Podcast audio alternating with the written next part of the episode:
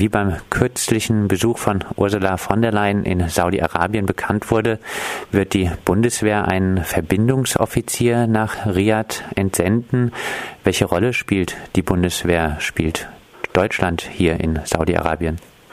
Ähm, insgesamt muss man ja sagen, dass äh, Saudi-Arabien schon ein enger ja, sagen wir mal, Verbündeter der deutschen Politik im Mittleren Osten ist. Also Saudi-Arabien wird ja bekanntlich auch mit deutschen Waffen ausgerüstet äh, in einem recht hohen Umfang. Das Land äh, hat sich zuletzt unter den ersten Rängen der deutschen Waffenkunden befunden. Also ist äh, eines der Länder, die am stärksten aufgerüstet werden. Und jetzt fängt es eben auch an, dass die Bundeswehr da äh, der einen Seite eine Ausbildungskooperation eingeht. Das heißt also, saudische Offiziere sollen demnächst auch an der Führungsakademie der Bundeswehr in Hamburg ausgebildet werden. Und ein neues ähm, Element ist, dass ähm, Saudi-Arabien eine mehr oder weniger sunnitische ähm, Militärkoalition gründet gerade, dafür ein Hauptquartier errichtet in Riyadh und da soll ein deutscher Verbindungsoffizier stationiert werden. Das bedeutet praktisch eine Kooperation, auch eine deutliche Unterstützung dieser Militärkoalition durch die Bundesregierung.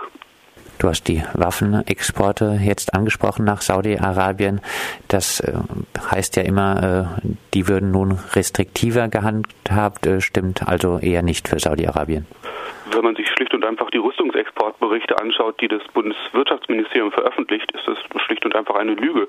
Äh, Im aktuellen für das erste Halbjahr 2016, das ist das Neueste, was greifbar ist, steht Saudi-Arabien auf Platz 3, ist also von, ich glaube, Platz 7 oder so ähnlich aufgestiegen auf Platz 3.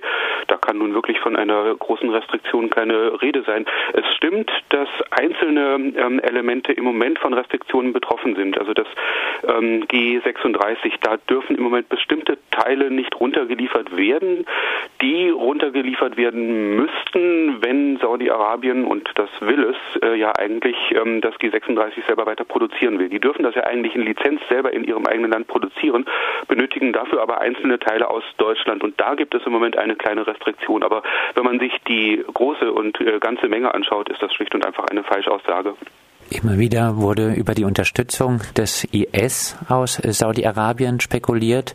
Nun die deutsche Unterstützung für Saudi-Arabien. Was für ein Akteur wird hier denn von Deutschland gepusht?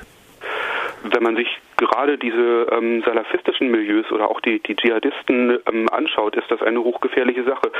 Es ist traditionell so, eigentlich seit den 60er Jahren, dass ähm, Saudi-Arabien so eine Art Religionsaußenpolitik betreibt.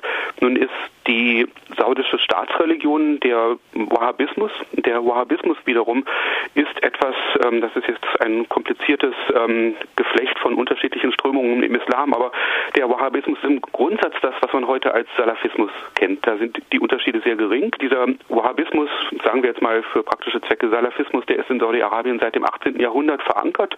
Das ähm, Herrscherhaus hat praktisch äh, ein festes Bündnis mit äh, dieser Strömung eingeschlossen. Äh, das ist praktisch die, die Herrschaftsgrundlage auch des äh, Herrscherhauses der Al-Saud. Naja, und ähm, seit den 60er Jahren betreibt eben äh, Saudi-Arabien so eine Art Religionsexport. Das bedeutet also in der Auseinandersetzung Saudi-Arabiens erstmal auch mit ähm, arabischen Ländern, die eher oder arabischen Regierungen, ähm, die eher säkular, teilweise auch fortschrittlich ausgerichtet waren, fortschrittlich zumindest im Vergleich zur saudischen Monarchie, denen hat ähm, praktisch Saudi-Arabien Schwierigkeiten im eigenen Land bereitet, indem es seine wahhabitisch-salafistischen Prediger exportiert hat und ähm, auch äh, eben beispielsweise in Ägypten unter Nasser angefangen hat, äh, für diesen, äh, ich sage jetzt mal Steinzeit-Islam, denn das ist tatsächlich äh, zu werben. Naja, und das tut es letztlich bis heute. Also, dass äh, salafistische Strukturen in aller Welt inzwischen äh, unterstützt werden von Saudi-Arabien, das ist nun nichts Neues und das kann man auch in der Bundesrepublik beobachten. Und das Ding ist, äh, auf diesem Salafismus beruht praktisch der Dschihadismus. Salafismus ist erstmal eine nicht gewalttätige Strömung im Islam, sie kann aber durch eine einfache Radikalisierung sehr leicht auch gewalttätig werden. Ähm, Im Prinzip ähm, ist es so, dass die theologischen Unterschiede zwischen dem Salafismus und, äh, Salafismus und dem Dschihadismus nicht besonders groß sind. Ähm, da kommt vor allem eben dieses Radikalisierungselement dazu. Das aber geschieht immer wieder. Man kann eigentlich bei allen Dschihadisten sehen, dass sie ähm, von ihrer theologischen Ausrichtung her mehr oder weniger überzeugte Salafisten sind, ähm, wenn man es mal etwas vereinfacht runterbricht, dass eben nur dieses Gewaltelement hinzukommt.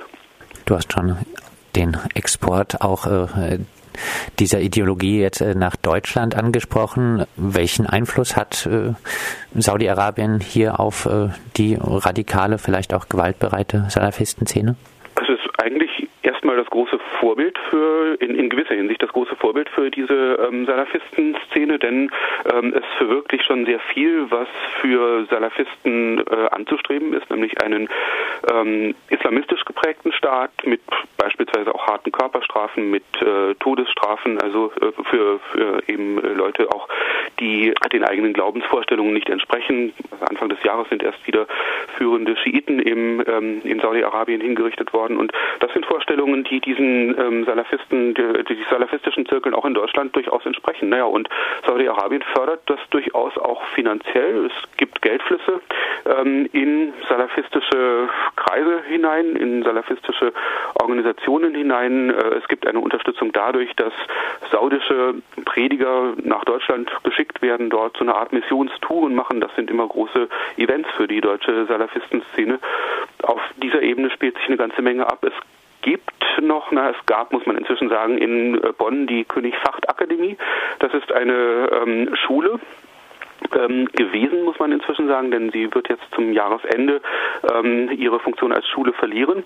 Äh, diese König Facht Akademie ist eine Schule gewesen, die unter Salafisten in Deutschland eigentlich das, ja, das Mecker in Deutschland gewesen ist sozusagen. Also wer als Salafist Kinder hatte, ist immer sehr froh gewesen, wenn er äh, in Bonn gelebt hat oder nach Bonn ziehen konnte, um seine Kinder dort in diese saudische Schule eben zu schicken. Und auch dadurch wurden salafistische Strukturen gestärkt. Ähm, zehn Prozent aller aus Deutschland nach Syrien gezogenen Dschihadisten sind schon vor zwei Jahren aus Bonn gekommen, aus dem Umfeld dieser König-Facht-Akademie. Was verspricht sich denn jetzt äh, die deutsche Außenpolitik von der Unterstützung Saudi-Arabiens oder auch von solchen Staaten wie Jordanien? Erstmal ähm, eine bestimmte Form der Mittelostpolitik.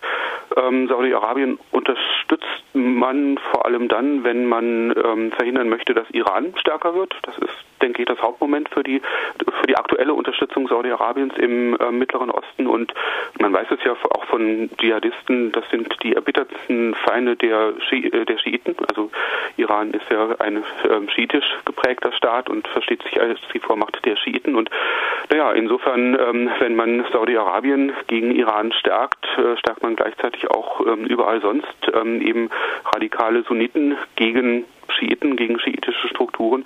Insofern ist das durchaus ein instrumentelles Verhältnis, was die deutsche Außenpolitik da zu ähm, Saudi-Arabien hat.